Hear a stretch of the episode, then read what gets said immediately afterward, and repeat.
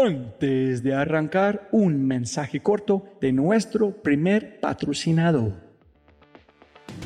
Mira, la inteligencia artificial está en todas partes y es abrumadora. Con tantas promesas y tantas opciones es difícil escuchar la señal entre tanto ruido. Eso es exactamente por lo que estoy tan orgulloso de celebrar y compartir con ustedes Adapta.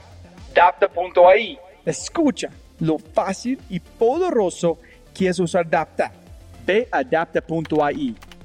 Crea una cuenta, ingresa la información de tu sitio web, espera unos segundos mientras la inteligencia artificial de Adapta hace su magia y chum, chum, chum, tienes contenido hecho a medida para tu empresa o startup. ¿Y qué es mejor?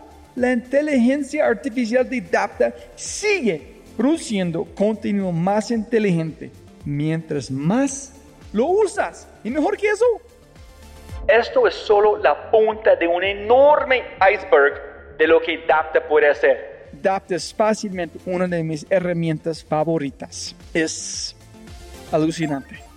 Y solo para los oyentes de este podcast tengo un código especial que les dará el 50% de descuento durante los primeros tres meses usando Dapta. Pruébala ahora en www.dapta.ai dapta.ai o haz clic en el link en la descripción de este podcast y aplica mi código podcast y crece tu productividad exponencialmente. Eso fue cero idea nuestra brillante. Eso fue, de nuevo, Rappi se lanzó como tienda de barrio. Y cuando se entregan a su vocación, fluyen. Et ne se comparant avec personne, on devient irréprochable. Y más recientemente una transformación cognitiva. brutalmente informado de lo que te apasiona. Es una actitud frente a la vida. Yo soy lo que yo creo que tú piensas que yo soy.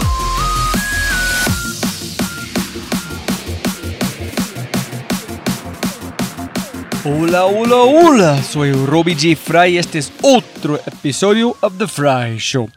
Este podcast es una celebración de personas que no aceptan la vida tal como es. La abrazan, la cambian, la mejoran y dejan su huella en ella. In the words of Steve Jobs, they leave a dent in the universe. Esta es una cápsula de tiempo en donde yo pueda aprender sobre sus mindsets, filosofías e historias y compartirlas con ustedes.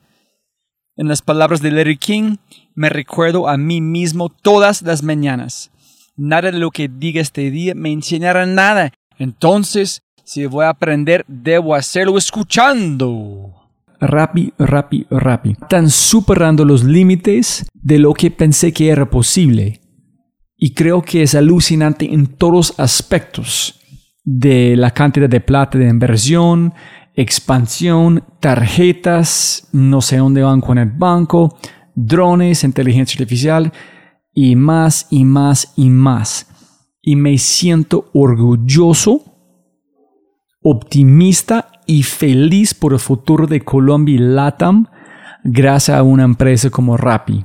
Y por eso yo quiero aprovechar este tiempo para volver a publicar el podcast que grabé con Simón Borrero. Y me imagino que ustedes posiblemente pueden imaginar es el podcast más popular con un poco más de edición.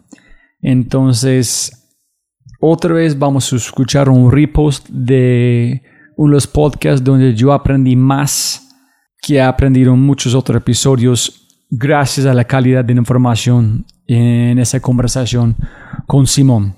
Si es la primera vez que escuchas el podcast, bienvenido y muchas gracias. Espero que aproveches esta oportunidad de inscribirte al podcast en Spotify, Apple, Amazon, Google o tu player favorito. No lo olvides, si este podcast te parece espectacular, hay otras cosas espectaculares que puedes encontrar en thefryshow.com. The newsletter, convertirse en un miembro de The Fry Show y obviamente si quieres acceder a los libros, podcasts, personas y lo demás que mencionamos en cada episodio, puedes encontrar todo en thefryshow.com. Más importante, si disfrutas este tipo de contenido, si escuchas con frecuencia y eres parte de una empresa, universidad o comunidad, ¿por qué no pruebas Quinto?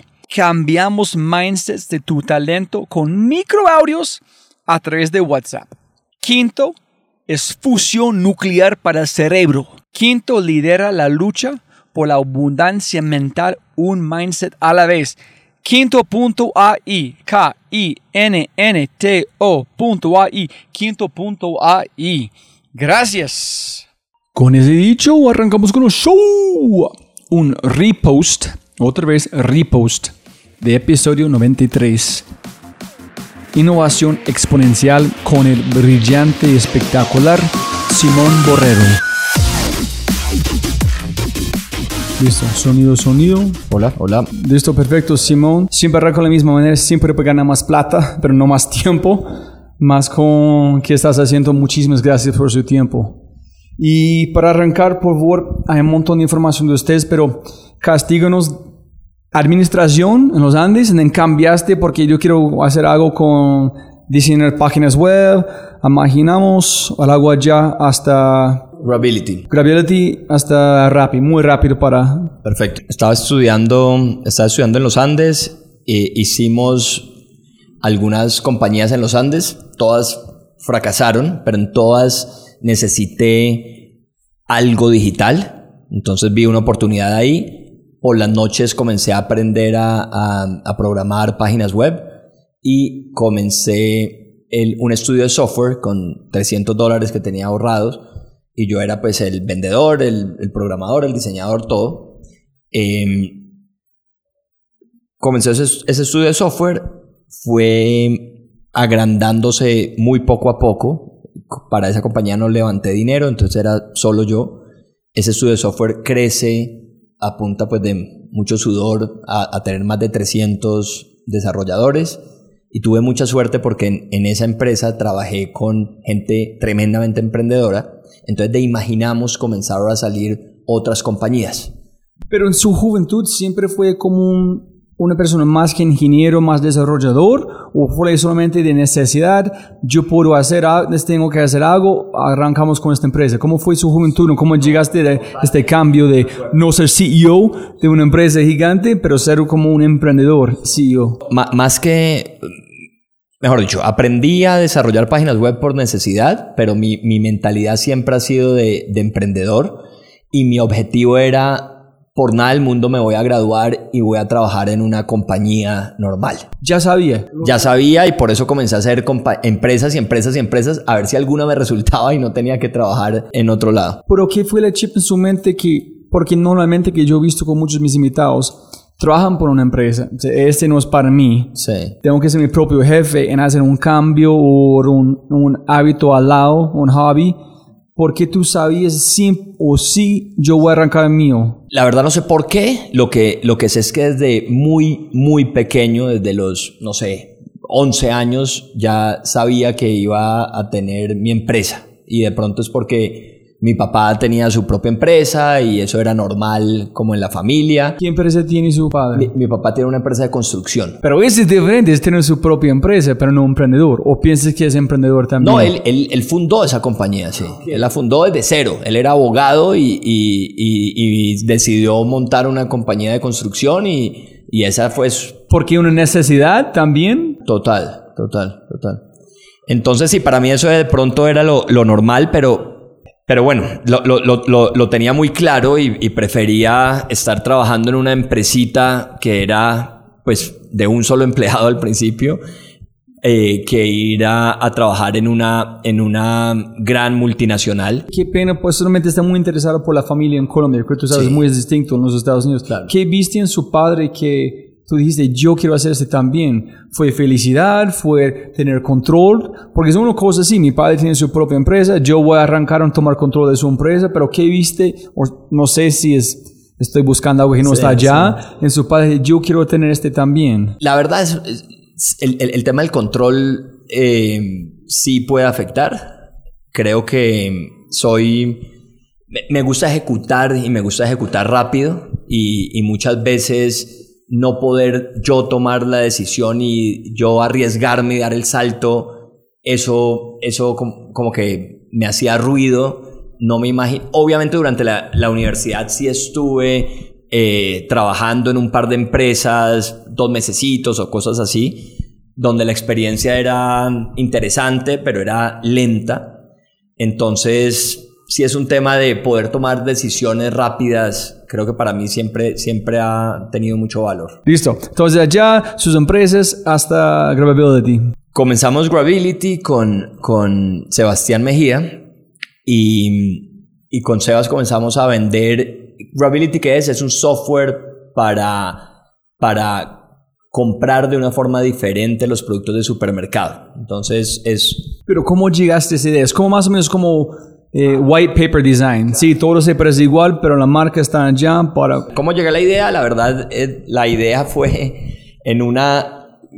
¿Qué es Grability? Grability es que en vez de mostrar los productos como en un e-commerce normal en, en cuadritos, era poder navegar un supermercado como en, los, en las góndolas o repisas virtuales. Y esa idea salió de escuchar una entrevista entre Steve Jobs y Bill Gates, en donde durante toda la entrevista, todo lo que dice Bill Gates, Steve Jobs lo voltea a mirar como, qué aburrido. Y en un momento Bill Gates dice, le preguntan, ¿qué va a pasar con la tecnología? Y esto es como 2003, antes del iPad, todo. Y él responde, hasta hoy nosotros nos hemos, nos hemos adaptado a la tecnología.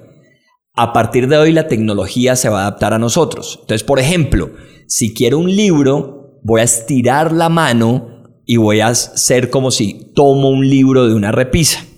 Y en ese momento Steve Jobs lo voltea a mirar y dice y hace cara como que esto está interesante. Y yo ya sabía que él había hecho lo del, lo del, pues lo de iBooks, digamos, que es como se muestran los libros ahí. Entonces dije, si estos dos gigantes como que están de acuerdo en que ese es el camino, ¿cómo cogemos esta idea y la explotamos a otras industrias? No, no, no, Juan. En serio, fue en esta conversación la chispa Total, no, esa noche me quedé, yo me, o sea, yo, yo, estaba, yo estaba despechado porque me había dejado mi exnovia y era una Semana Santa, nadie estaba en Bogotá, eran las 11 de la noche, yo estaba viendo esa entrevista y me quedé hasta las 4 y media de la mañana haciendo prototipos de cómo el usuario podía hacer pues el eh, arrastrar el producto de la góndola a la canastica, entonces la canastica le íbamos a poner abajo. Pero ¿por qué directamente a comida y no algo más? Y ya has estabas pensando en su mente, como masticando, marinando sobre los mercados? Estaba pensando, pues ya lo del bookstore estaba hecho, entonces pensé en dónde más. Entonces comencé pensando, de pronto tú llegar a un McDonald's y pedir los combos, pero ah, ¿para qué? Entonces después pensé en un supermercado y pensé en poner pantallas en un supermercado para que la gente llegara al supermercado y por pantallas poder recorrer el supermercado, pero pues para qué poner una pantalla en un supermercado si ya habían comenzado a salir estos iPads y, y estos iPhones en donde la gente iba a poderlos tener desde su casa. Y ahí me hizo clic y cuando de verdad me hizo clic fue cuando pensé, voy a poner una canastica abajo y yo voy a poder simplemente, en vez de hacer drag and drop, simplemente como tirar el producto a la canasta abajo, que es una experiencia súper cool en, en, todos los pues, desarrollos de Gravity.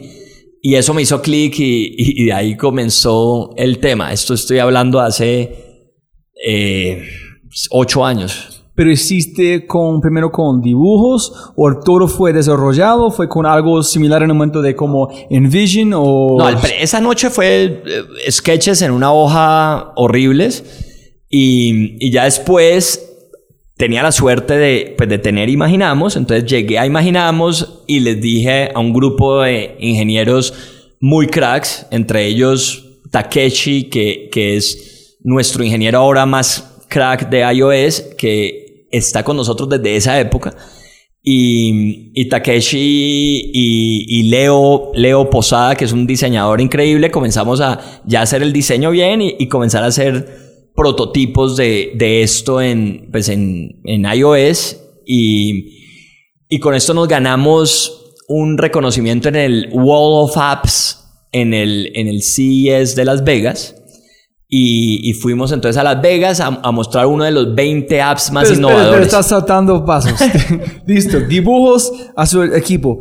Marica, no puedo dormir. Necesito ver como, muéstrame cómo es real para tocar si es la misma sensación que tengo en mi mente. Si me siento igual como Steve Jobs. Cuando Total, toco, es total. algo emocional. Es más de un producto, es una conexión emocional. Desde ya, ¿cómo empezaste? ¿Fue solamente una idea por cualquier mercado? Como vamos a Walmart, ¿cómo llegaron? ¿Cómo fue su proceso de a quién van a probar primero? ¿Quién es mi mercado? El- el- entonces, sí, el- recuerdo las, las épocas de, de desarrollo del producto, éramos tremendamente exigentes con el detalle, la aceleración del producto bajando a la canasta, la desaceleración ya llegando a la canasta, los detalles de cómo deslizaba por la repisa. Todo eso eran horas y horas de trabajo eh, y mucha paciencia del equipo. ¿Y siempre tú eres muy obsesivo como este? Sí, sí, sí, No, siempre. es- es- yo puedo ver dos huequitos de arriba en la canasta, este verduro van a caer un poquito más, Total, necesito tres. total, en eso sí es, es, es, es, es- es- mucha la obsesión y, y- y también la suerte de, de de haber trabajado con, con, con ingenieros y con diseñadores. También Jonahan Buitrago trabajaba en ese momento con nosotros y, y entendían, porque, porque si no entienden el feedback, es como este tipo de que está hablando, es mucho loco. Tener la suerte de trabajar con personas que entienden el feedback y la importancia de esos detalles es lo que hace la diferencia. Entonces, bueno, hicimos un gran prototipo. Después no teníamos ni siquiera clientes. Y su equipo, qué bien, cuando su casa está construyendo, en su equipo están, ellos de una entendieron su idea, o cuando finalmente fuera, wow, Simón, tiene razón, o fue, No, yo creo que era eh, lo, lo- lo- lo más lindo de, de ese producto es que cuando lo veías por primera vez decías, wow, esto es obvio, ¿por qué no se me ocurrió a mí antes? Es, es, es, es, tú se lo, se lo mostramos nosotros asiáticos y, y no entendían las letras, no entendían los valores, no entendían nada, pero lo usaban y la sonrisa era automática. Entonces, eso era lo bonito de ese producto, que era muy visual y, y bueno, no teníamos clientes. El, el- el primer cliente fue la rebaja eh, para, para, para farmacia solamente. Y, y bueno, comenzamos, ahí, ahí fue, Sebastián estaba trabajando en Nueva York en un fondo de inversión y nos encontramos en, en Cali. Yo le muestro en el celular el prototipo y Sebas se enamora y me dice, bueno, tenemos que llevar esto a todo el mundo. Y, y- y nos volvemos socios. Sebas, digamos que separamos ese emprendimiento de, de Imaginamos. Y ahí es donde comienza Grability. Y comienza Felipe Villamarín a trabajar con nosotros también, que ahora pues, es cofundador de Rappi eh, ahora. Y con.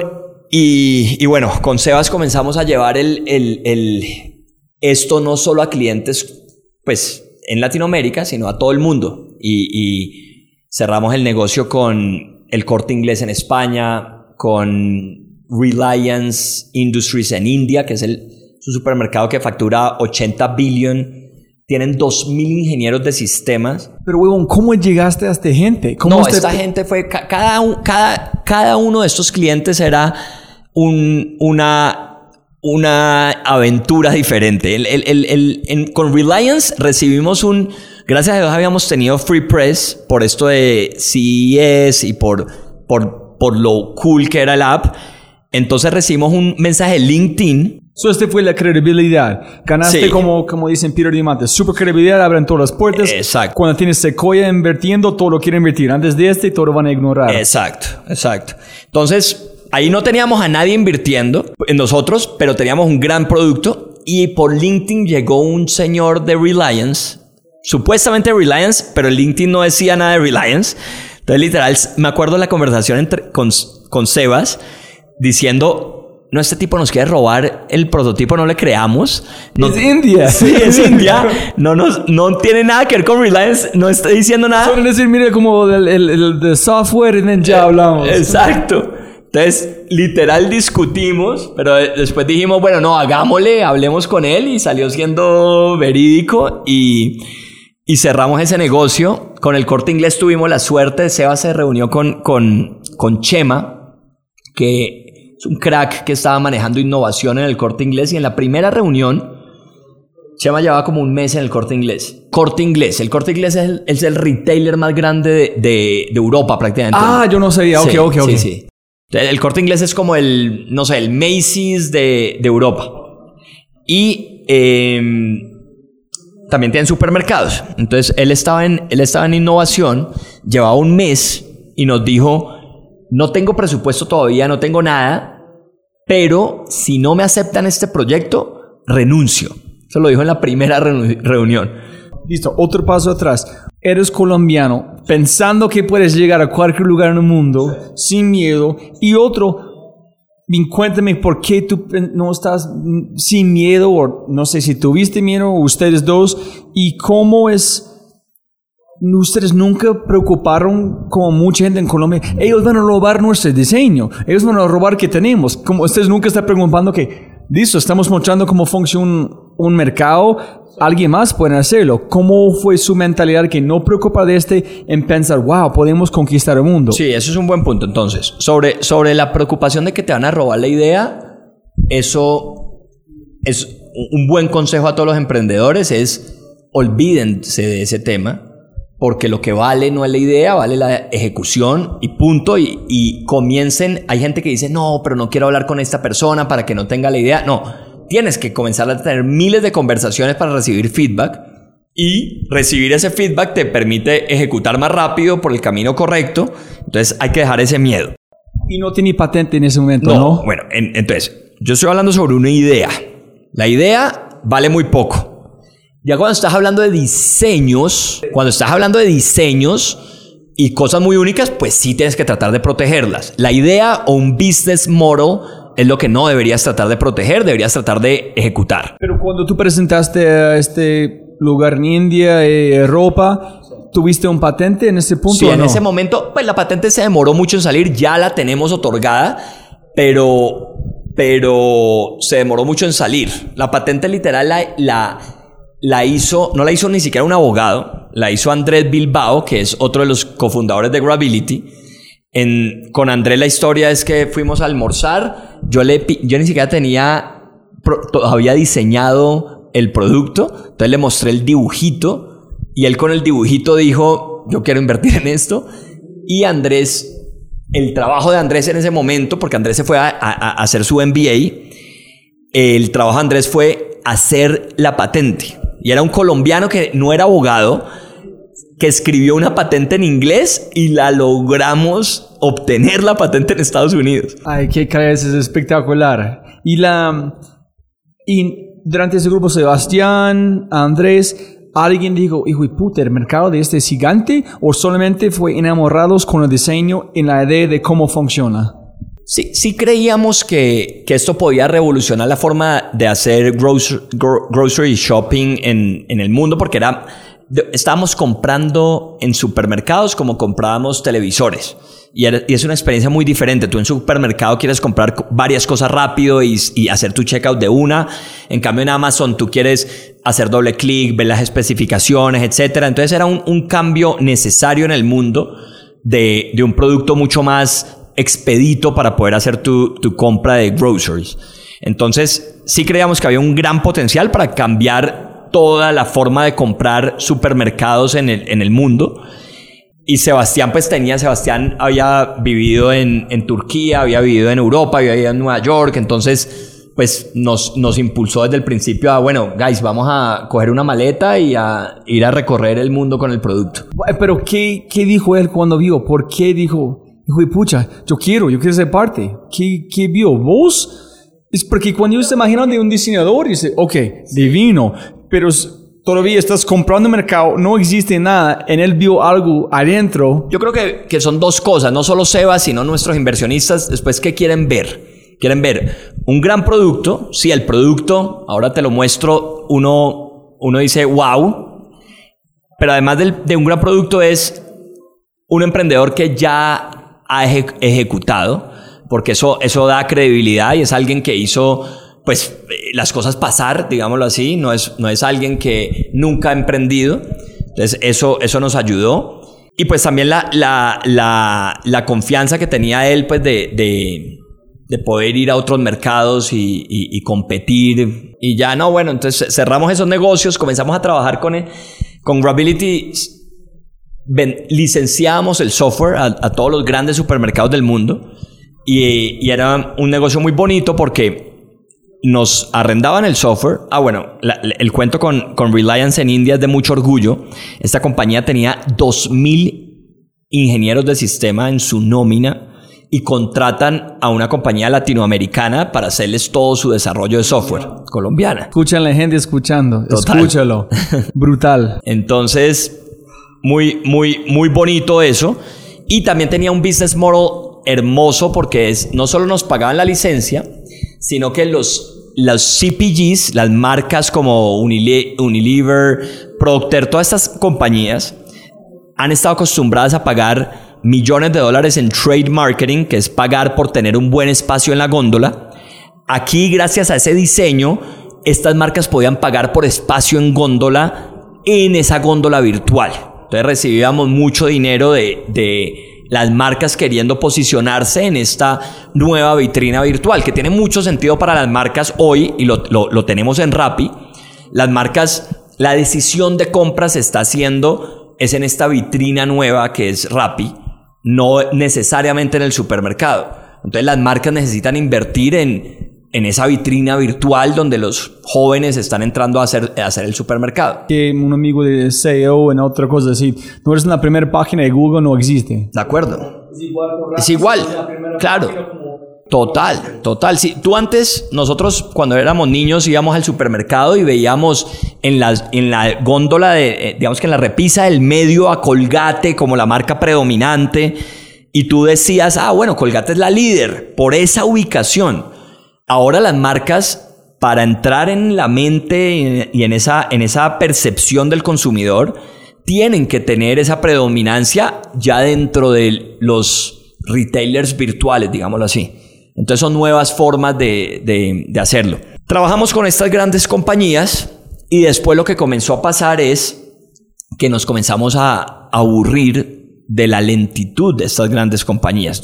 Nos comenzamos a aburrir de trabajar con ellos y comienzo como a, a- a- impulsar a, nuestros inversionistas de hacerlo nosotros mismos porque la gen- las los usuarios están muy contentos con el UX y la experiencia antes de, la- de hacer la compra. Pero después la logística de estos supermercados era terrible, te lo entregaban al otro día, te lo entregaban con unas ventanas de tres horas, en donde casi que te tocaba pedir permiso del, al trabajo para decir voy a recibir mi mercado en, en un window de tres horas. Entonces eh, eh, dijimos, bueno, ¿por qué no hacemos la logística nosotros y hacemos todo nosotros? Al principio, obviamente, los inversionistas de Grability como que no querían que nos desviáramos, tal. Entonces, lo vendimos como, bueno, déjennos hacer este experimento que va a ser como un caso de éxito que nos va a servir para seguir vendiendo Grability a los demás. Y perfecto, entonces así, así digamos que lo, lo vendimos y comenzamos a desarrollar Grability. Y fue un proceso muy interesante en donde comencé a coger, mm, poner a más y más desarrolladores, perdón, comenzamos a desarrollar Rappi. Comencé a poner más desarrolladores en el lado de Rappi y quedaban un poquito menos en Grability. Y entonces había esa tensión interesante con, pues, con, en- entre nosotros. Y... Espera, espera. La gente que están en Gravity mirando gente saliendo a hacer algo. Oye, pucha, ¿qué están haciendo ellos? Ese se parece Sí, mucho más total, interesante. total. Yo quiero Y- ser parte y- de y- este. Y Andrés, por ejemplo, Andrés Bilbao se ríe hoy, que Andrés ahora es pues, uno de los grandes líderes de Rappi. Me, me, dice- me decía en ese momento, Simón, no, te robas una sola persona más para Rappi, que, que esa no es la prioridad. Y, y y- pero, pero bueno, fue, fue, obviamente tenemos mucha confianza entre nosotros y- y- y, pues creyeron en eso. Pero yo necesito saber, Simón, de con Sebastián y Felipe, ¿es el otro? ¿Cómo se llama el otro? Felipe Se- Sebastián, o sea, en Grability los, los founders de Grability fueron Sebastián Mejía, Andrés Bilbao y yo. Y después, y el primer empleado de Grability fue Felipe Villamarín. Después Andrés Bilbao se va a hacer su MBA, a trabajar, trabajó en Google, trabajó en McKinsey. Y cuando iniciamos Rappi, Rappi, Rappi, él no estaba. Entonces, no estaba en ese momento, pero obviamente fue parte como de todo el proceso. Entonces, como que oficialmente los founders de Rappi son eh, Sebastián Mejía, Felipe Villamarín y yo. Cuéntame cómo fue la conversación, porque es muy sencillo verlo en un espejo. Sí, claro, domicilios, bicis, motos, Colombia, congestión, etcétera, etcétera. ¿Cómo funciona aquí? Tan sencillo. Pero ¿cómo fue la conversación para ustedes? Hijo y pucha, hay algo allá, algo especial si convertimos Gravity en un mercado colombiano con la velocidad que queremos. ¿Cómo fue la conversación para finalmente, no, tenemos que, la, como la, este combustible internamente que una rascanita internamente que tiene que Sí. rascar o no van a dormir? Sí, hay, bueno, lo primero de nuevo es, es lo que te decía de que nos, nos comenzamos a frustrar de la velocidad, teníamos muchas ideas, le contábamos a, un- a uno de los clientes la idea y nos decían, me encanta esa idea, hagámosla en marzo. De- que, ¿cómo así? Estamos en noviembre, ¿de qué estás hablando? No, eso sí, por eso, le vamos a meter prioridad, la hacemos en marzo. Entonces nos comenzamos a frustrar de esa velocidad y dijimos, bueno, aquí hay, podemos avanzar esto mucho más rápido. Segundo, en Latinoamérica es perfecto para Rappi porque tienes dos grandes grupos de personas viviendo en la misma ciudad caótica. Tienes personas que tienen todo en la vida menos tiempo y tienen otras personas que de pronto son estudiantes, son personas más jóvenes o son, no sé, un guarda de seguridad que, que tiene el tiempo libre después de su turno, pero no tiene suficientes ingresos. Este fue parte de la conversación, conectando estos puntos en Sí, la sí, sí, conversación. total. o sea, la oportunidad en Latinoamérica era, por medio de tecnología, conectar a estas personas que hoy están desconectadas. Entonces, de nuevo, esta mamá ejecutiva que no tiene un minuto de su vida, ¿por qué no le es fácil conseguir a alguien que es un joven que tiene tiempo que le vaya a hacer el mercado? Pero este fue unas necesidades que ustedes intentaron vender a la gente de Gravity. Y dijeron en marzo. Y dijeron, no, no, Ah, no. no, no, no, no. O Sí, fue, en ustedes no. tomaron esta energía y pusieron en, en Rappi. O fue... Sí, no, nosotros, o sea, la parte, la parte que no compraban los, los supermercados era necesitamos entregar en 30 minutos. Ese fue, esa fue la gran frustración. Esto funciona si entregamos eh, supermercado en 35 minutos. Y para ellos era un absoluto imposible. Entonces ahí fue cuando comenzamos a pensar un modelo que nos permitiera entregar en 35 minutos. ¿Y cuál es ese modelo? Un modelo de, en vez de utilizar grandes bodegas, utilizar a los supermercados de la zona, un modelo en donde pudieras utilizar personas de esa zona que te llevaran el mercado. Ese fue el modelo como comenzó a evolucionar rápido. Y las conversaciones fue en un espacio como este planeado. Hoy hablamos de cosas nuevas. Fue conversación de amigos de WhatsApp. Fue caminando en la calle como Juan en Andrés. Fueron 200 conversaciones en donde fue evolucionando la idea. Fueron 200 conversaciones. Lo que, lo que teníamos muy claro desde el principio era poder comprar lo que había a tu alrededor en minutos y tenerlo y, y- que te lo entregaran en minutos. Eso era lo único que de verdad nunca variaba. Ya después, si, por ejemplo, nosotros, Rappi comenzó sin restaurantes. Rappi comenzó solo con supermercaditos de, la- de las esquinas. Y, tuvimos mucha suerte y teníamos un campo abierto donde los usuarios nos podían pedir cualquier cosa. Y si algo hemos hecho bien en Rappi es escuchar a nuestros usuarios. Entonces los usuarios nos comenzaban a pedir restaurantes que no tenían delivery, farmacia, supermercados grandes. Nos comenzaban a pedir dinero en efectivo a domicilio para no salir al cajero. Cualquier otra empresa del mundo lee ese comentario y dice, esta gente está loca y sigue en su... Nosotros nos demoramos dos días desde escuchar eso en montar Rappi Cash, que es como no tener que salir al, del, pues al cajero, pides por Rappi 200 mil pesos y te lo llevan a tu casa en 15 minutos, que hoy representa el 6% de las ventas de Rappi. No es, no es algo pequeño. Simón, cuando ustedes empezaron a hablar y hablar, mm, se demora mucho, tenemos que hacer nuestra propia cosa. ¿Cuándo finalmente fue suficiente para decir, tenemos que hacerlo sí o sí? Fue un, como una bola de nieve Ah, no, no, agrandando. esa ustedes sí dijeron fue- un día, no más. Hacemos, hacemos rápido, ya de un, no más esperando. Convencemos nuestros inversionistas, la junta, etcétera, a hacerlo. No, yo creo que fue muy rápido la decisión. Nos tomamos un, un par de mesecitos alineándonos todos, pero la decisión fue muy rápida y fue ya necesitamos hacer algo nosotros directamente al consumidor y de pronto algunos eh, pues todavía no tenían tanto afán de hacerla como otros, pero, pero la decisión fue muy rápido, ya después fue que todo el mundo como que estuviera de acuerdo.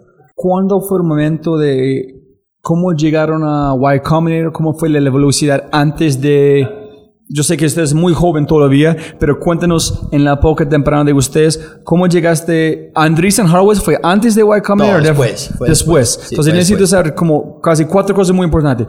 ¿Cómo es el pitch? Guti dijo que ellos ayudaron a pensar gigante, que fue es que los especialistas en Y Combinator, ver el, el futuro. Nosotros comenzamos Rappi en, en, en agosto del 2015, hace, hace un poquito más de tres años, y, y comenzamos a crecer, comenzamos a explotar. Fue la empresa que más rápido ha llegado a 200 mil pedidos en el mundo comparada con Deliveroo, comparada con cualquiera, cualquier otra a nivel mundial, ¿Pero por qué? porque la necesidad era enorme. O sea, esta ciudad es un desastre. Sí, sí, pero domicilios estaban antes de ustedes, ¿no? Sí, Entonces, con, o sea, Domicilios es una gran compañía, pero Domicilios se apoyaba en los domiciliarios de los restaurantes que siempre hacían delivery. Lo que hace domicilios.com es, tú tienes los restaurantes que siempre hacen delivery, que son los de pollo, las pizzas, lo de siempre, y ellos pues, en vez de tener que llamar al restaurante, pues lo automatizaron ellos, que fue una gran ide- idea en su momento. ¿Qué pasa? Aparte de esos restaurantes que son los que tenían el delivery y tenían sus motos, había un mundo de restaurantes increíbles que no tenían delivery, porque no tenían ese servicio. Esos restaurantes fueron los que hicieron explotar a Rappi. ¿en ¿este fue chispa número uno por ustedes o fue más escuchar sus No, clientes? eso fue ¿Cuál- cero chispa nuestra. Eso fue cero idea nuestra brillante. Eso fue, de nuevo, Rappi se lanzó como tienda de barrio. Pero, gracias a ese campo donde el usuario podía pedir, nos comenzaron a pedir todos esos restaurantes. Entonces, 100% de encontrar el job to be done, Total. ustedes escalaron. Total. Sin encontrar el job to be done, ustedes son otra empresa duplicando otra empresa. Absolutamente. Holy shit. Solamente un campo de cuéntanos qué quieres. Queremos escuchar. En escuchamos, aquí es. Cuéntanos más. Wow. Total, no, no, no, no era solamente un campo, porque la verdad fue un poquito arriesgado, fue, dines lo que quieres y te lo llevamos en minutos. O sea, no es como dime lo que quieres y te lo pongo en un mes. No, no, no. Dime lo que quieras y a nosotros mismos nos tocaba ir al restaurante a hacer el pedido y llevártelo para, pues, para que eso cogiera tracción. ¿Y los, en los donuts? A los donuts fue... ¿Fue Krispy Kreme o Dunkin'? Nunca explicaste. Maric, yo no voy a descargar una aplicación por un Dunkin', pero un Krispy Kreme Sí, creo, posible. que, creo que eran Krispy Kreme. creo que estaban llegando a Colombia apenas, entonces era súper, súper... Es súper ah, cool. Era súper cool un Krispy Kreme, pero sí, la, la historia de los donuts es que literal la, nuestro plan de adquisición de usuarios era decirles, te regalo un donut si te bajas el app. ¿Y qué es ese app? No importa, coge un donut, bájatelo y vas a ver que te ayuda para tu vida y, y eso es lo que hacíamos. ¿En qué barrio arrancaste? Aquí en... 93? En, en- no, en Chico, sí. Sí, la verdad es porque teníamos la oficina ahí y, y era natural. Y er- era un buen sector de muchas oficinas y, y de mucha residencia también. And then, explotaron. Sí, comenzó a explotar. ¿Ustedes estaban esperando por este o ustedes dijeron, hijo de pucha? Sí estábamos esperando por eso y ya habíamos hecho, pues imaginamos, Grability y con Rappi sí creíamos que iba a ser algo muy especial desde el inicio. México se lanzó muy rápido, se lanzó a los cuatro meses antes de, de YC. Em, ¿Con qué plata estás expandiendo hasta México? Con, ah, eh, para Rappi sí levantamos de, de, de Friends and Family y, y sobre todo Friends, pues, porque... em, y, y con ese dinero, y con ese dinero fuimos, fuimos a México también. Entonces comenzamos a crecer súper rápido y, y era muy emocionante. Al principio, yo, o sea, era muy raro porque no sabíamos, cuando lanzamos, creíamos que iba a ser un, iba a explotar de una. Las primeras dos semanas lanzamos y hacíamos todo esto de regalar donuts, de todo, y como que no arrancaba. Y entonces tuvimos unos, unas conversaciones de, uy, ¿será que esto se va a arrancar o qué está pasando y tal? Pues no está funcionando al principio. Al- los primeros 15 días como que no cogía mucha tracción. Fue 100% exponencial. Cuando sepas de que nada está moviendo. Y después de un momento estás al codo. En hijo de puta. Sí, sí. ¿Qué fue la conversación? Ay, ¿qué hacemos? Sí, no, no, y pues obviamente digamos que como, como líder uno tiene siempre que, pues que, pues que transmitirle esa confianza al equipo, entonces eran momentos difíciles, pero pues nosotros éramos, bueno, como que guys, mejoremos esto, cambiemos esto, escuchemos este feedback, montemos esto, y de un momento a otro comenzó a escalar y escalar y escalar y, y- y se volvió una locura. Pero si ustedes de verdad, en un sentido, en el mito lean, en este momento pues, tenemos que hacer un pivot. La gente no está usando. En van a convertir menos de tener paciencia en esperar un poquito más for market fit. ¿Qué es tu opinión de este? ¿Cómo fue, fue intuición que dijeron, no, que queramos un poquito más, agua ya, esperamos para market fit?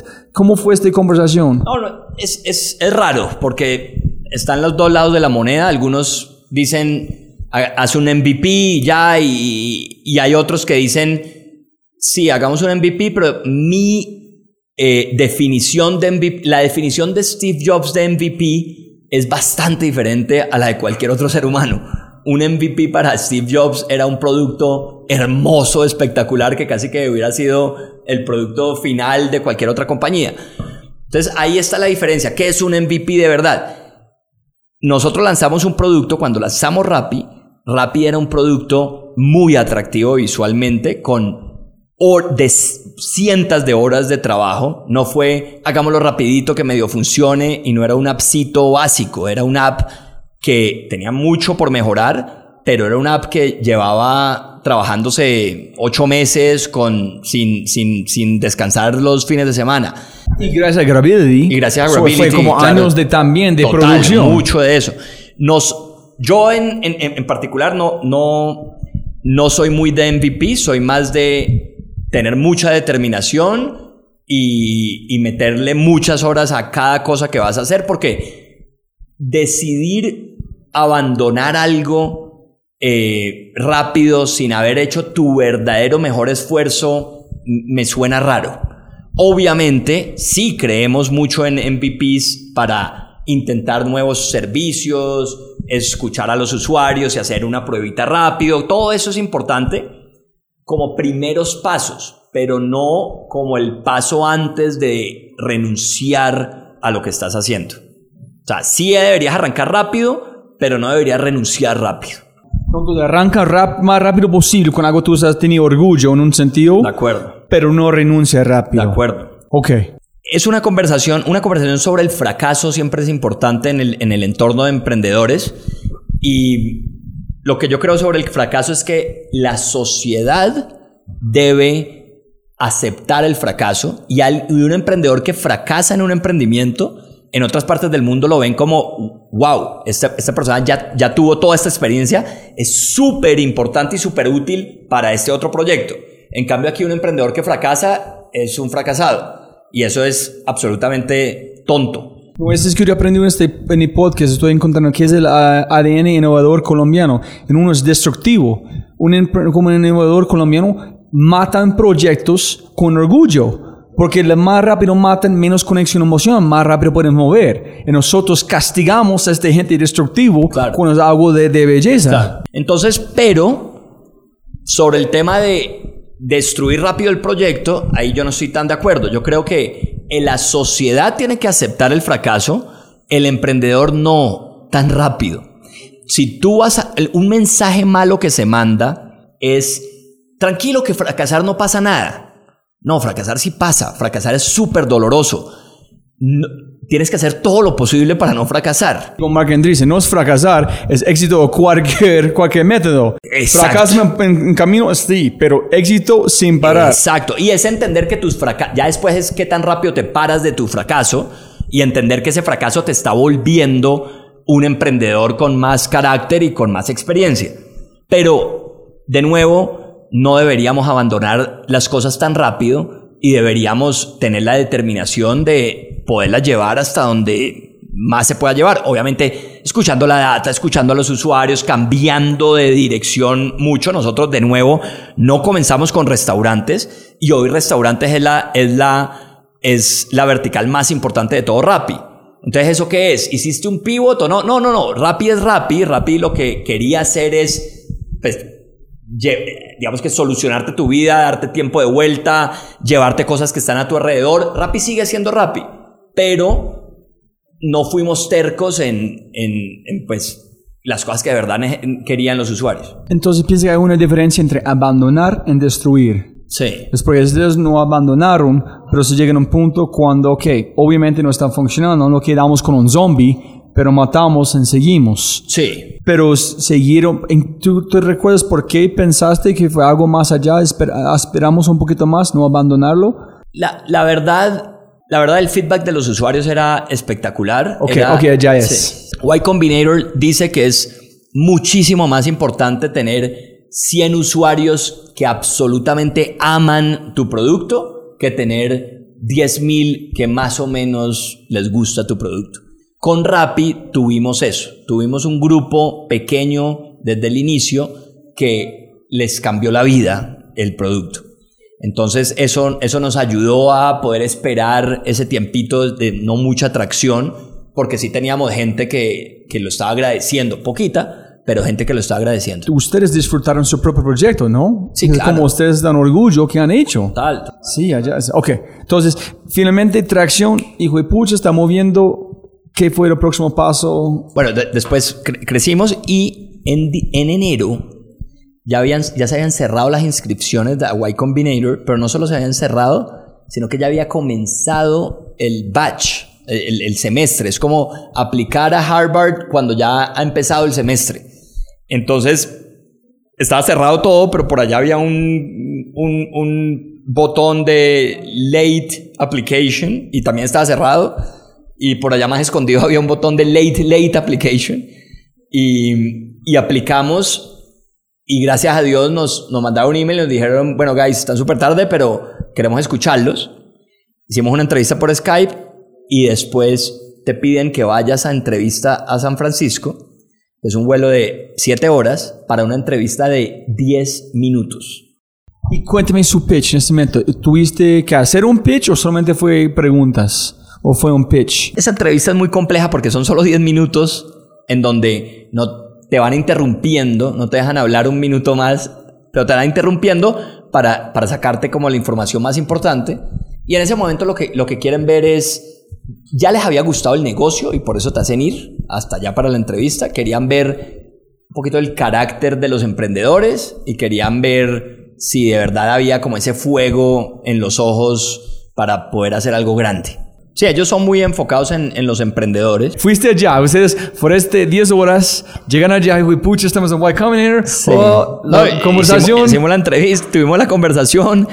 Eh, usualmente todos los blogs que habíamos leído, todos decían, sales lo- después de esos 10 minutos y te sientes horrible. Todo el mundo que quedó aceptado en los comentarios decía, sentí que me fue pésimo en los 10 minutos. Nosotros salimos, nos miramos y dijimos, la reventamos. No entendíamos qué estaba pasando, qué quiere decir, eso quiere decir. Y te dicen, a las... Eso es al mediodía. Y te dicen al final de la tarde, te vamos, te mandamos un email si te decimos que no, o te llamamos si te decimos que sí. Entonces tú estás seis horas esperando, rezando para que no te llegue un email. Y nos llamó... eh, ¿Llamó a quién? ¿Quién tiene el celular funcionando en los Estados Unidos? Llamó, no, no, compramos. Felipe me acuerdo que compró una SIM especial para que entrara la llamada. Y, y, y nos, nos, nos, nos- llamó Paul Buchet, que fue el inventor de, de Gmail. Y nos dice, señores, queremos invertir en ustedes. Eh, bueno, uno, pues, fe- felices. ¿Cuándo comenzamos? No, vénganse para allá, para acá, ya, esta misma noche. Estamos en un Starbucks, cantamos, gritamos y, y- y la gente allá sabe el valor de Y Combinator, entonces todo el mundo en Starbucks extraños nos felicitaban, fue, fue, fue un momento muy, muy especial. Qué memoria tan linda, ¿no? Wow. Y eso totalmente cambió la historia de Rappi. So, cuéntanos sobre la importancia de Y Combinator y por qué no hay más personas en Y Combinator de América Latina o de Colombia. No, gracias a Dios, gracias a la gente de Platzi, gracias a Rappi, gracias a, todos los nuevos que han entrado, ahora Colombia es uno de los países que más tiene emprendedores en Y Combinator. Hemos, le hemos abierto las puertas a muchos más y ya Y Combinator está viendo el potencial de Latinoamérica. Eso es algo muy importante que está pasando. Entramos, entramos a YC, en ese momento habían muy poquitos de, de Latinoamérica, pero comienzan a medirte ellos con metas quincenales de crecimiento. Y Rappi comenzó a cumplir y a sobrepasar todas esas metas quincenales de crecimiento. Ellos buscan que 10%. Ellos, ellos buscan por lo menos un 7% semanal. Semanal. Eh, en ese momento Rappi estaba creciendo al, sí, al, al 8, 9, está creciendo como un 40% mensual, una locura. Y, y éramos, estábamos allá Espera, Ustedes están allá en San Francisco mientras su equipo está aquí creciendo como duplicando su empresa cada, mes dos o cada sí. semana. Sí, sí, sí. Pues 40% mensual es duplicar literal cada dos meses. El, el, estás, o sea, de acuerdo, nosotros estamos allá, recibimos algo muy bonito del equipo, que fue un email donde dijeron, guys, tenemos X, no me acuerdo, eh, teníamos como 50 días para Demo Day, que Demo Day es el momento en donde Y Combinator le presenta todas sus compañías al grupo de inversionistas más importantes de, Silicon Valley. Entonces ti- tienes unos minutos para hacer el pitch. Eh, creo que son dos minutos, una locura así, o tres minutos y mucho. Y recibimos un email del equipo diciendo, tenemos apenas 60 días, queremos trabajar estos 60 días derecho, sin descansar un solo domingo, y este grupo de personas pues tiene hijos o estaba pasando por algo tal, o, o- entonces ellos pues no van a, no queremos que no trabajen y pues los vamos a apoyar, pero todos este resto de personas vamos a estar en este plan.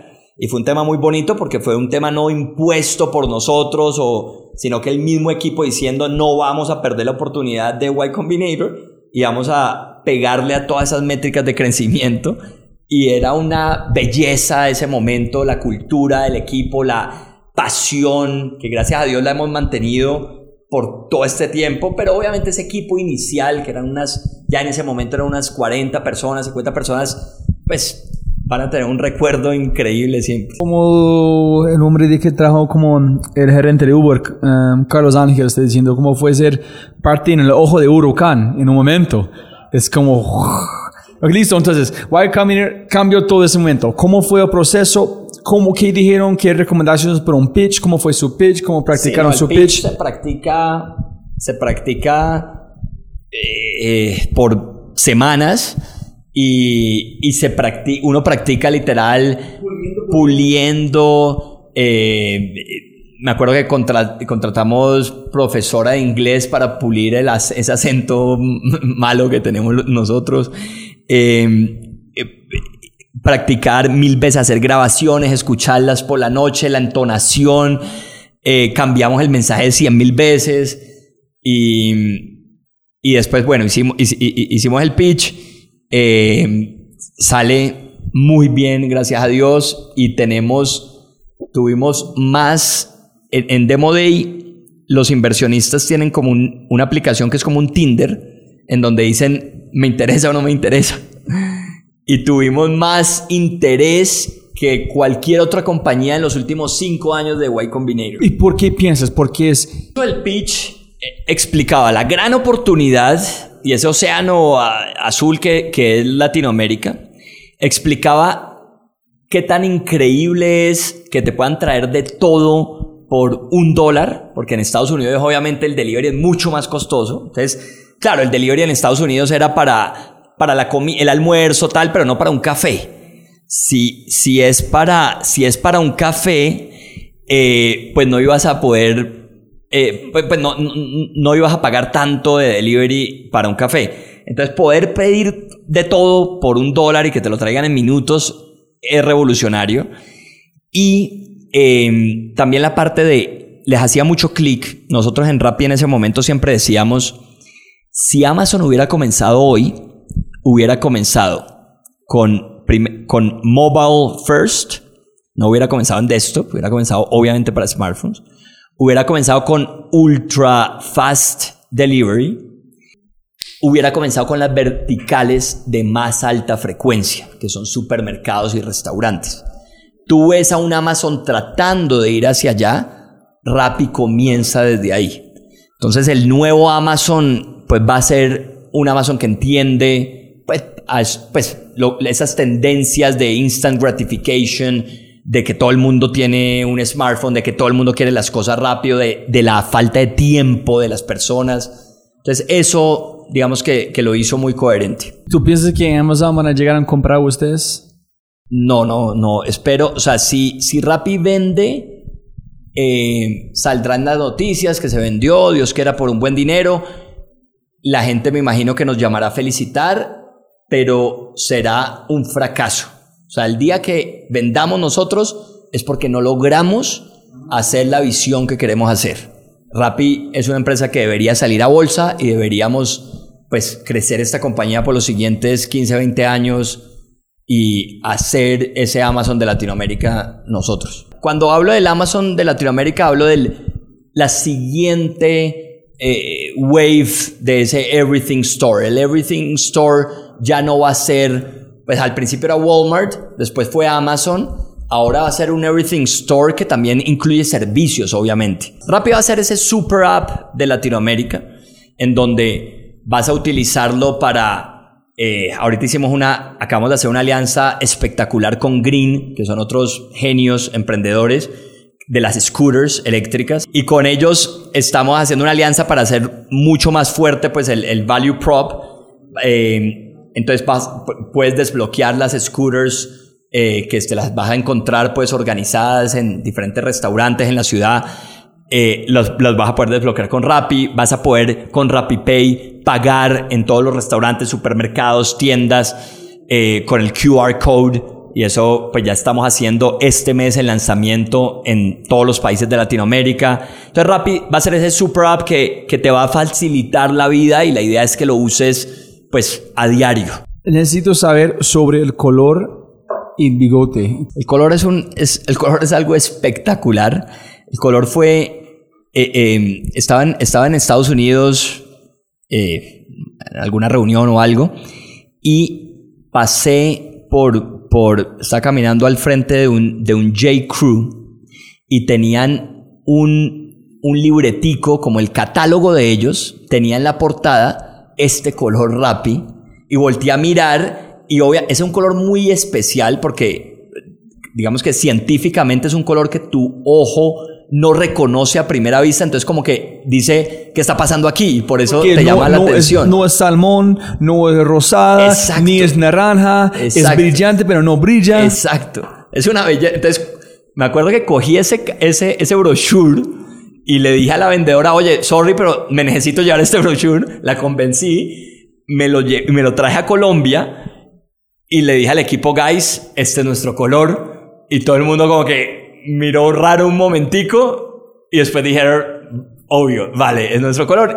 Y fue un reto tener ese color en Colombia, no, no existía el pantone, los proveedores no podían hacer ese color, nos demoramos como un mes y pico logrando importar la, la tinta de China, fue todo un tema, pero el color es, es algo que pues obviamente nos hace muy orgullosos. Es la marca como ver este man este moto negro, nadie tiene un color, nadie tiene colores en Colombia, nadie tiene carros de amarillo, de nadie. Por este es rápido de kilómetros puede ver este man llegando o esta mujer. De acuerdo. En el bigote. ¿Bigote fue antes de color o después? El bigote fue antes de color, el bigote fue... ¿Por, ¿Por qué? El bigote fue por dos cosas. Uno, porque era cool y queríamos hacer una marca cool. Y dos, porque el rapitendero debería ser esa persona, o sea, de confianza del barrio. Queríamos, queríamos dar esa imagen de antes, hace décadas, el tendero de barrio era la persona de confianza, el que te fiaba, el que te entendía, esa persona que, que te ayudaba como a, como, a vivir un poquito mejor. Queríamos que el rapitendero, y por eso se llaman así, y por eso el bigote, fuera esa figura de un, de un amigo que iba a estar ahí para ti. Entonces no tienes hielo en tu fiesta, pues tu rapitendero iba y, y cuando comenzamos los rapitenderos, eh, que son unos cracks y son, son personas con una voluntad de servicio impresionante. Los rapitenderos eran felices de cada sonrisa que le daban los usuarios, de cada tal. Nosotros hablábamos mucho con ellos y cuando un usuario de verdad le agradece a esa persona o está lloviendo y tal, ese momentico de feedback para los rapitenderos, que de nuevo son personas que les gusta servir, eso, eso, eso es mágico para ellos. Entonces, eso, eso, es, eso, eso era la idea, pues, de... Y antes de las últimas preguntas, cuénteme una recomendación por pitch, para todos los emprendedores, gente o gente que tiene que hacer un pitch. ¿Qué son sus top recomendaciones para un pitch? El, el pitch obviamente es el resultado de, de, de- todo, de, todo el negocio, de, toda todo el producto, de toda la compañía, de la ambición, de tus valores, de todo. Entonces, obviamente, no hay un buen pitch si no hay ese fondo muy bien armado. ¿Y cuál es ese fondo que debe tener? Es tan difícil manejar una empresa enorme como manejar una empresa no tan grande. Entonces, si te vas a meter en esta locura que es emprender, métete en algo que pueda cambiar el mundo y que pueda crecer a unos niveles locos. Los inversionistas obviamente quieren ver empresas que se puedan volver líderes de mercado, que puedan cambiar el mundo. Entonces, el pitch tiene que mostrar, eh, no decir, sino mostrar que esto es una oportunidad enorme. Eh, obviamente en el pitch no deberías decir la, la frase esto es una oportunidad enorme, pero debería, debería entenderse. Eso es algo muy importante. Lo otro del pitch es creérselo. Creo que eso es lo que, lo que nos ha ayudado a hacer lo que hemos hecho es que de verdad no lo, no lo creímos y de verdad creíamos gracias a haber tra- trabajado en Imaginamos, después ido a, a, a YC, vimos que nuestros ingenieros eran en Colombia iguales y en muchos casos bastante mejores que los ingenieros de Silicon Valley. Entonces, ver eso, haber estado en, haber vendido en todas partes del mundo y haber convencido a eh, los españoles y los indios y, y- y retailers en Nueva Zelanda, como que nos dio la confianza de decir, o sea, estamos, estamos con las posibilidades de competir a nivel mundial. Entonces, ese pitch también tiene que, que mostrar eso, eh, porque no es solo pues las palabras, sino obviamente la convicción con la, con la que tú hablas de lo que estás construyendo. Tiene que explicar muy rápido lo que, lo que estás haciendo para que, para que no pierdas tiempo eh, simplemente como, como en lo básico, que es que la persona te entienda la idea. Entonces no, no, no, no deberías ir tan al detalle, deberías como dejar la idea ahí y hablar pues de qué es lo que vas a construir a través de esa idea. Eso creo que, que es lo más importante del pitch. ¿Qué opinas cuando ustedes están escalando, creciendo, mover talento desde adentro para un proyecto nuevo o contratar talento desde afuera y traerlo acá? Desde afuera, ¿qué quiere decir? ¿Afuera de tu empresa, afuera de Colombia? Como quieres, si de ustedes van a lanzar un, pro- que imagino un proyecto o un parte de Rappi nuevo, enseñar a esas personas cómo hacerlo adentro o buscar a alguien afuera y traerlo adentro de la cultura. Porque yo entendí en Silicon Valley cualquier empresa, la ma- parte más complicada es talento. Dónde encontrarlo, cómo retenerlo en todo. El resto es sencillo sin talento. 100% de acuerdo que el talento es lo más retador de crear una compañía así. Eh, y sobre todo, cuando hablamos de talento, es traer gente que es más inteligente que tú. ¿Por qué demonios alguien que es más inteligente que tú va a trabajar contigo? ¿Sí me entiendes? Y la respuesta es haciendo, creando una plataforma para que estas personas más inteligentes que tú de verdad exploten todo su potencial. ¿Qué quiere decir? Hacer una empresa donde no haya ego, no haya política, no haya burocracia, no se tomen las decisiones jerárquicamente, sino que por medio de la- del debate, de la data, se tomen la decisión. Lo, lo más frustrante, yo, yo, yo quería tener mi propia empresa, principalmente porque no me iba a aguantar a un jefe tonto frenándome una idea. En Rappi nosotros no frenamos las ideas. En Rappi se le hacen el, se hace el challenge de las ideas a mí y a cualquier director, una persona recién llegada de 25 años. si tiene la data y tiene, y tiene el, el, potencial. Entonces, creo que es eso, es, es de verdad para... No vas a contratar un, el mejor talento del mundo simplemente con dinero y vas a, vas a traer el mejor talento del mundo si le vas a permitir, si respetas de verdad estas personas, sus ambiciones, sus sueños, y vas a estar trabajando para que estas personas de verdad exploten. Si tú le muestras a las personas, a estas personas tan cracks, que dentro de Rappi o trabajando con otras, alrededor de otras personas igual de cracks de, que ellas, van a poder lograr cosas todavía más grandes que ellas solas, pues ahí es donde le hace clic a estas grandes personas que se han unido a Rappi y, y pues han dicho, sí, yo con este grupo creo que me puedo comer el mundo y me gusta la cultura y ahí es donde, ahí es donde pues hacen clic. Jeff Bezos dije, dijo, yo estoy trabajando en mi mente, en mis proyectos para 2021. Tengo gente que son capaces de generar la día en 2018. Ustedes también tienen esa mentalidad. No, Estamos... absolutamente no. Jeff Bezos es un gigante y es el sensei. Y yo creo que Jeff dice eso ahora. Yo no creo que Jeff diga eso en el año 3 de, de Amazon. ¿Cómo reciben sus ideas nuevas? Porque yo tenía un amigo que trabajó con Uber cuando arrancaron. Empecé a cada domingo algo. O un día del mes fue un día de, de locura. Cuénteme las cosas más locuras. Intentamos mariachis, como perros y, gaticos en los carros. ¿Dónde ustedes encuentran sus ideas nuevas? Las, las ideas nuevas las encontramos. Entonces, todos estamos operando y, y, y, la empresa todavía está en un momento muy joven. Eh, como para que los founders estén simplemente pensando en ideas a tres años. No somos muy de ese estilo, somos, somos, nos gusta ejecutar, nos gusta probar las ideas con, con el mercado y, y, irlas transformando. Las buenas ideas salen de hacer una mezcla de algo que leíste en un libro más ocho conversaciones con los usuarios, tres conversaciones con rapitenderos, ver qué está pasando en Nueva Zelanda, eh, estar teniendo un mundo de conversaciones con otros founders en donde eh, te explican errores que cometieron.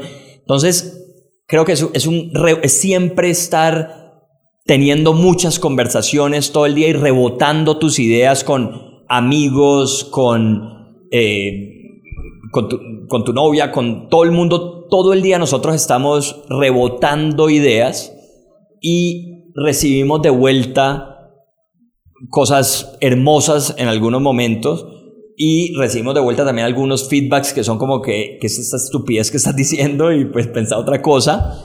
Entonces, no son momentos... Eh, ¿Orgánico o es estructurado aquí? No, cero estructurado. Es absoluto, es, mejor dicho, no es que sea cero estructurado, está absolutamente metido en la cultura de la empresa para tener esas conversaciones de pasillo todos los días y estar buscando cómo revolucionar una nueva industria. Entonces, si alguien tiene una buena idea, GoPen no puede oye, tenemos que hacer este. Yo hablé con esta persona, enseña, mire este. Total, es, es mucho más orgánico. Tres mejores libros en top of mind en este momento. Tres mejores libros. Principles de Ray Dalio. Es nuevo. me gusta. Sí, te voy a decir tres libros muy nuevos. No, está bien, está bien. Te voy a decir los tres más nuevos y después el, el, el, el mejor de, de, de, todos. Los tres más nuevos son Principles de, de Ray Dalio, que es un libro gordote. Se pueden saltar la primera parte, que es como la vida de él, que la pueden leer rápido, pero después tiene los Life Principles y Work Principles. Resuena mucho con la cultura de Rappi, de darnos mucho feedback. Feedback brutal. Feedback brutal, honestidad brutal. Eh, crecer a través de un poquito de, del salir de la zona de confort y, del sufrimiento, no crecer por simplemente... Sí, dijo, un éxito solamente después de sufrir. Exacto. Ese es un gran libro. Otro gran libro es eh, Measure What Matters, que, que es sobre los OKRs. Eso es un gran libro. Em, y de, pronto, para, para mezclar, em, mezclar no solo libros de negocios, hay un libro que se llama, que es un clásico, pues, que, que se llama How to Win Friends and Influence People, que, que es un libro que debería leer todo el mundo en el colegio, que te explica cómo relacionarte con otros seres humanos y ser una persona pues empática y una persona que sinceramente se preocupa pues por, por la gente que tienes alrededor, ese libro es un, yo creo que es un must. Y tú mencionaste un libro sobre un entrepreneur o emprendedor, no ven problemas, ven oportunidades, doesn't complain, doesn't bitch. Y fixes en que fue como tú mencionaste. Ese es otro gran libro que, que, que se llama Positive Intelligence y que, que habla pues, lo dice muy claramente y es por qué hay personas con un IQ muchísimo superior que no son tan exitosas como otras personas. Y la respuesta es, las personas exitosas son personas que en cada problema ven un reto y una oportunidad. Las personas no exitosas son las que en cada problema ven un problema y, se echan a, a perderse.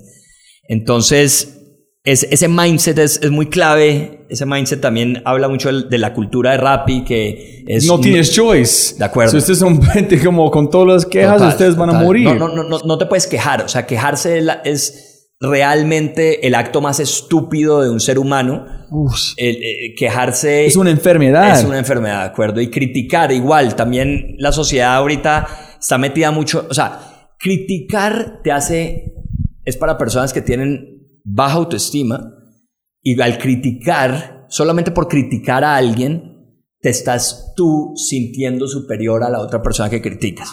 Pero estás criticando sin contexto y criticar es muy fácil. Lo difícil de verdad es construir. Y hay, y hay como todo, o sea, no, no quiero decir que las críticas son malas, las críticas son lo más importante del mundo cuando vienen, cuando son críticas constructivas que vienen con una propuesta, cuando son críticas con contexto, cuando son simplemente quejas y cuando son críticas para dañar por envidia o para dañar al otro, pues de verdad no le estás generando valor al mundo. Es muy colombiano criticar para criticar si un colombiano tiene éxito. Es, es de, eh, eh, yo, yo creo que... Para mí no, es, no es, gringo, es, Sí, de acuerdo. Es, Más colombiano. es más latino, ¿de acuerdo? Creo que las nuevas generaciones tienen otro chip y creo que las nuevas generaciones quieren un poquito más aportar y construir. Y creo que, bueno, para Colombia necesita hacer un, un cambio de mindset y ese cambio de mindset tiene que ser un mindset ganador, un mindset competitivo. Nos quedamos muy metidos en nuestros problemitas internos. Problemitas. problemitas. En vez de mirar hacia afuera, Colombia debería estar diciendo, volvámonos, queremos vivir todos mejor, literalmente necesitamos volvernos un país más rico para que todos vivamos mejor. ¿Cómo te vuelves un país con más prosperidad? Trabajando, punto, construyendo, no criticando entre nosotros, no buscando cómo quitarle al otro. Nos volvemos un país próspero cuando nos volvamos un país competitivo. Nos, volvamos un nos volvemos un país competitivo con emprendimiento, con tecnología, con educación.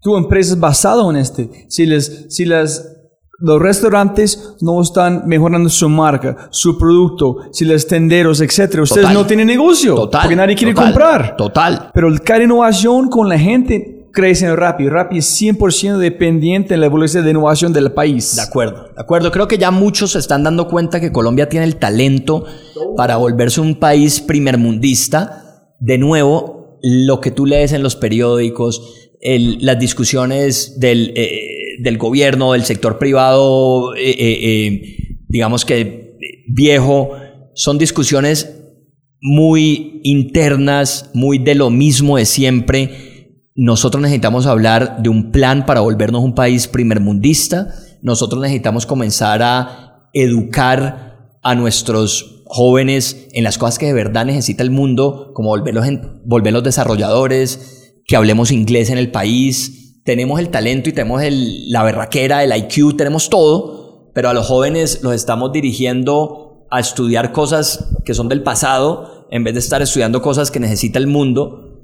Es creo que, creo que nos pongamos de acuerdo y, y, y qué bonito ver así como en una startup, toda la empresa está alineada en vamos a crecer, vamos a comernos el mundo.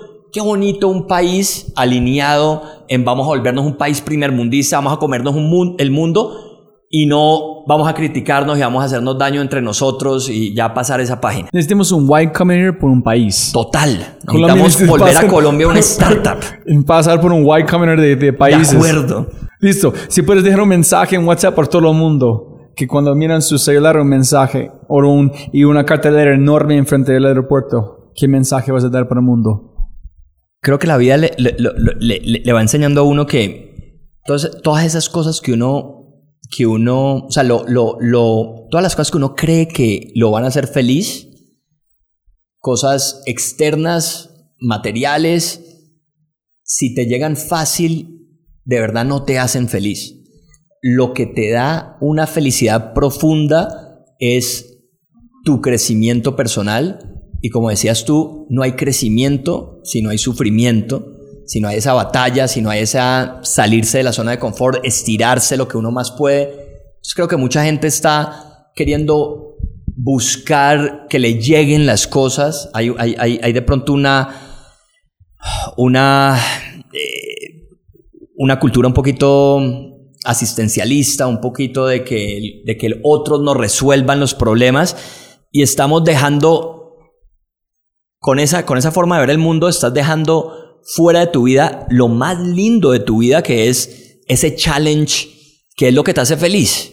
Lo que te hace feliz es tú ir logrando las cosas poco a poco, sea en negocios, sea en un deporte, sea en pintar algo de una forma mejor, sea en ser un mejor papá, ese sentir que tú estás creciendo es lo que te trae de verdad la felicidad y, y, y eso multiplicado por millones de colombianos nos hace un país propositivo, un país emprendedor, un país, yo soy tremendamente fan de los, de los paisas, yo creo que todos deberíamos ser en Colombia paisas, berracos, emprendedores, pa'lante. Entonces, eso, eh, eh, y, y- y- y los paisas muchos han tenido vidas muy difíciles, pero tienen esa, ese chip y uno los ve contentos, queridísimos, sonrientes, porque de nuevo no ven problemas, ven oportunidades. Eso, eso creo que es, es, es algo que, que me gustaría compartir. ¿Cuál sería el mensaje? El mensaje, el mensaje sería, em, levántate todos los días y trata de hacer lo que, lo que, lo que tienes en tu mente que sabes que es difícil, que lo has querido aplazar, lo que, lo que, lo que usualmente uno quiere posponer es lo que te va a hacer crecer. Lo, us- lo usualmente, lo que, la conversación difícil, la conversación incómoda, darle feedback a alguien, pedirle feedback. Esas cosas que tú dices como que sí sería bueno, pero ah, qué pereza. Venga, yo me ocupo con otras cositas. Eso te da mucha más felicidad eh, de fondo que vivir la vida como en un automático. Cuando yo, mejor parte para mí en toda esta conversación es cuando yo veo este bigote en este color, de este punto, tengo la historia, pero más voy a pensar, todo originó en una conversación con Steve Jobs y Bill Gates. Es de- de- en- yo trabajé en Apple como cinco años, entonces para mí es, qué lindo que esta empresa originó con un hombre que admiro demasiado, hablando con otras personas. No, de acuerdo. Creo que, creo que es la, la, la- ojalá hayan muchos colombianos, latinoamericanos que, que tienen, que sienten como en el pecho algo que no los deja estar tranquilos y que sienten que tienen que sacar eso y dárselo al mundo. Ojalá salten de empresas más tranquilas y tradicionales, con salarios más altos de pronto, a compañías, a startups, donde de pronto pueden hacer un impacto más rápido en el mundo y, y- y es ese coraje. eh, Inconsciente. de acuerdo. Listo. Muchas Simón, gracias. no, gracias por su. Bacanísimo, man. Gracias. Un gusto, mil gracias. Como siempre, siempre, siempre puedes ganar más plata, pero no más tiempo. Muchas gracias por escuchar. Espero que hayas aprendido algo, te hayas inspirado y te sientas con ganas de hacer algo imposible. No olvides, si este podcast te parece increíble, hay otras cosas maravillosos o maravillosas que puedes encontrar en thefryshow.com, el newsletter, convertirse en member o miembro de Fry Show y obviamente si quieres acceder a libros, podcasts, personas y lo demás que mencionamos en los episodios, puedes encontrar todo en thefryshow.com. Y con ese dicho, hasta el próximo episodio. Chao, chao, chao. Chao.